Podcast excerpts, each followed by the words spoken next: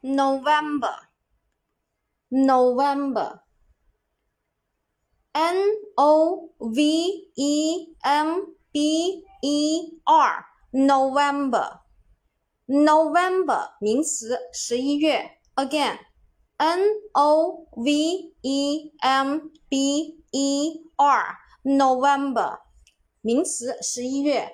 复数形式呢是 November，直接在后面加一个 s 给它就可以了。后面我们来重点说一下这些月份单词的记忆方法。